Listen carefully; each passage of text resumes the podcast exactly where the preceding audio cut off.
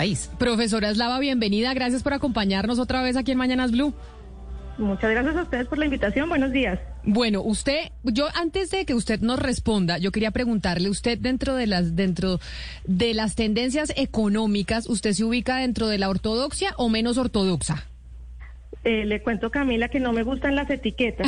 me gusta pensar en eh, lo que creo que puede ser eh, útil o que puede ser dañino en un cierto momento sin eh, pegarme de, una cierta escuela de pensamiento porque cada una de ellas ilumina aspectos distintos de la economía. Entonces a mí no me gusta etiquetarme. Tengo la ventaja de que en las redes y demás me han etiquetado eh, desde castrochavista hasta neoliberal, dependiendo de lo que digo en los días, entonces tengo, tengo respaldo para decir que no estoy inscrita en ninguna. Qué bueno, profesora Eslava. Entonces, frente a lo que estábamos hablando, se viene ese estímulo en Estados Unidos de 1.9 trillones. Y entonces ya hay algunos economistas un poco más ortodoxos, eso, di, eso sí, que dicen esto puede generar una inflación muy alta en Estados Unidos y eso puede llegar a generar que tengan que subir las tasas de interés. Y un oyente se preguntará, pero eso a nosotros aquí en Colombia, ¿qué nos importa que suban las tasas de interés en Estados Unidos? No, sí nos importa porque podría generar una crisis de que todos los capitales se vayan para allá porque tienen una mejor rentabilidad y ahí se puede generar una crisis como la que ya vivimos en América Latina en algún momento. ¿Esto usted lo ve posible en esta coyuntura actual? Déjeme, eh, Camila, complementarle la preocupación que usted les cuenta a los oyentes con otra adicional eh, que, se va a volver muy importante por estos días, y es eh, la, preocupación de que eventualmente las tasas de interés más altas impliquen más dificultades para financiarnos. Por ejemplo, acaba de presentar el gobierno su plan de financiación para este año, eh, con un déficit eh, muy crecido con respecto a lo que hemos visto antes, pero buena parte de la atención de la pandemia y la, y la estrategia de recuperación. Eh, ese déficit mayor implica una deuda, hay que salir a buscar esa financiación y la pregunta es a qué tasas nos vamos a financiar. Eh, entonces, que haya una subida de tasas en una economía tan pesada como la de Estados Unidos hace, en general, presiona las tasas en, en, el mercado internacional al alza y pues genera esa preocupación adicional a la que usted mencionaba. Eh, Camila, la, la, pregunta de si eso es eh, factible o no, por las razones que acabamos de, enumerar, es la del, la del millón de dólares. Eh, en esencia, em, creo que no depende, eh, la pregunta no es más bien si siempre un estímulo fiscal grande genera inflación o no.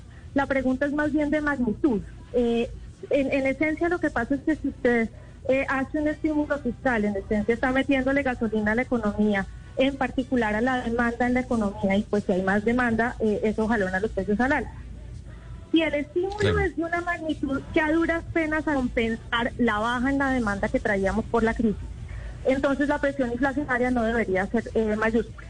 Si en cambio se les fue la mano en el estímulo, entonces es donde podría surgir una presión inflacionaria. Infortunadamente los cálculos, no solamente de los economistas eh, más ortodoxos, sí sugieren que en Estados Unidos el paquete podría estar siendo desmedido comparado con el tamaño de la necesidad. Eh, Olivier Blanchard, por ejemplo, eh, eh quien fue cabeza de, investigación económica en entidades multilaterales, que no yo no lo clasificaría particularmente como un super ortodoxo, eh, hacen los cálculos que sugieren que efectivamente se les está yendo un poco la mano y en ese sentido pues surge la, presión, la, la preocupación inflacionaria que usted menciona. Claro. Profesora Marcela, em, hay un tema que se debate en Panamá, desde donde yo me encuentro, y es la capacidad de deuda que puede tener el Estado. El Estado se está endeudando a niveles abrumadores y la pregunta es, ¿qué va a pasar con toda esa deuda? ¿Hay capacidad de pago a futuro? La pregunta es, ¿los Estados deben endeudarse en plena pandemia y en plena situación económica que estamos viviendo? Bueno, pues ah, para empezar, sin duda si hay un momento en el cual se necesita eh, que los estados eh, sean proactivos, se eh, gasten en estimular la economía, no aprieten excesivamente la economía en términos de recaudar impuestos. Es un momento de crisis y la que estamos viviendo desde el año pasado es inédita y entonces en ese sentido ha habido desde el año pasado amplio consenso respecto de que se necesita mayor endeudamiento. Eh, sin embargo, eh, pues efectivamente hay, un límite eh, para el bolsillo de los gobiernos como lo hay para el bolsillo de cualquier persona al respecto de cuánto, cuánto es razonable endeudarse, cuánto sí voy a poder pagar. Y, y, está la combinación de cuánto yo realmente sí voy a poder pagar y cuánto creen los que me van a prestar que yo puedo pagar.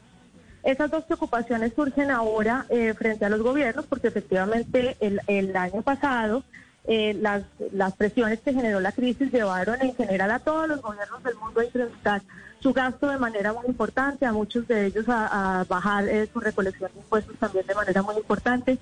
Y eso implica que todos los gobiernos están endeudados, implica que los mercados han eh, entregado una cantidad de financiación y empiezan a preocuparse y a preguntarse eh, al respecto de la sostenibilidad de seguir ese, ese patrón.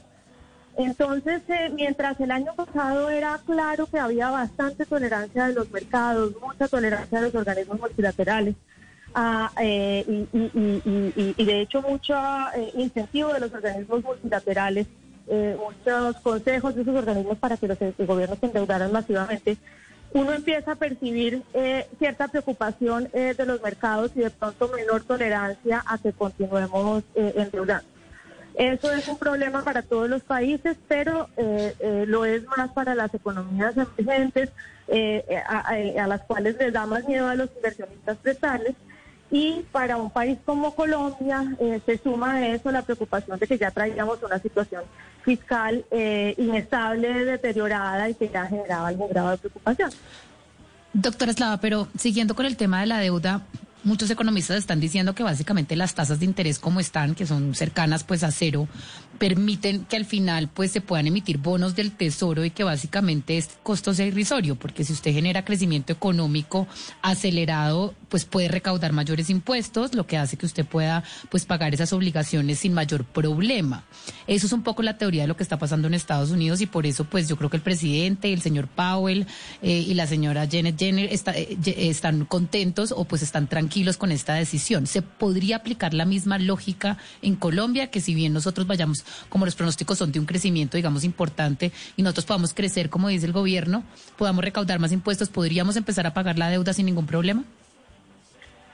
En general, en el mundo entero aplica lo que usted está diciendo. Eh, la situación de las tasas de interés de hoy en día también es inédita, ya no en relación eh, eh, solo con la crisis, sino porque desde la crisis de final de la década pasada en los países desarrollados, todos los bancos centrales bajaron sus tasas de interés de manera muy importante y entonces eh, hoy estamos eh, a tasas de interés en los países desarrollados de 0%, como usted bien dijo, algunos incluso negativas de las tasas de intervención de los bancos, y, eh, e incluso en el resto del mundo muy bajitas. Las que vemos hoy en día en el Banco de la República eh, son números que nunca habíamos visto. Eso hace efectivamente que en general el nivel de las tasas de interés permita unos niveles de endeudamiento mayores de los que serían usuales. Entonces, eh, si volvemos a la pregunta anterior sobre cuánto es un nivel sostenible de deuda, eh, si hace unos años para Colombia un nivel sostenible de deuda, eh, por ejemplo, cuando se hizo la regla fiscal, se calculó por ahí por las inmediaciones entre 30 y 40% del PIB. Hoy es bien probable que el nivel sostenible de deuda sea más elevado que ese nivel. Sin embargo, entonces eh, lo primero es sí, las tasas de interés bajas facilitan ese endeudamiento. Sin embargo, efectivamente no, no podemos eh, sencillamente despreocuparnos del asunto. Los mercados ya venían y los inversionistas eh, y las calificadoras de riesgos nerviosas frente a Colombia desde antes de la pandemia. en los paquetes de estímulo del año pasado y sobre todo el de este año, pues implican un crecimiento de la deuda pública todavía mayor y en la medida en que por el momento no se ha eh, visto en concreto eh, cuáles son las movidas eh, que el gobierno tomará hacia adelante, bien para recortar gastos sobrantes o bien para incrementar el nivel de impuestos, de recolección de impuestos, y yo creo que eso último es indispensable, dada la situación. Como eso todavía no se ha consolidado, eh, yo sí siento que estamos empezando a enfrentarnos a la posibilidad de que sea eh, difícil financiar esa deuda creciente y que va a ser indispensable darle tranquilidad a los mercados con eh, una reforma, con la reforma fiscal que el gobierno viene planteando, pero que, pues, digamos, sea claramente generadora de más ingresos eh, y que se concrete eh, en un plazo no muy largo, porque creo que estamos empezando a entrar en, el terreno peligroso de cómo nos ven las calificadoras y los inversionistas en el, mercado externo. Y aún si no nos gusta pensar en las calificadoras, y uno dice, no, pero es el colmo, porque les vamos a, poner cuidado a las calificadoras.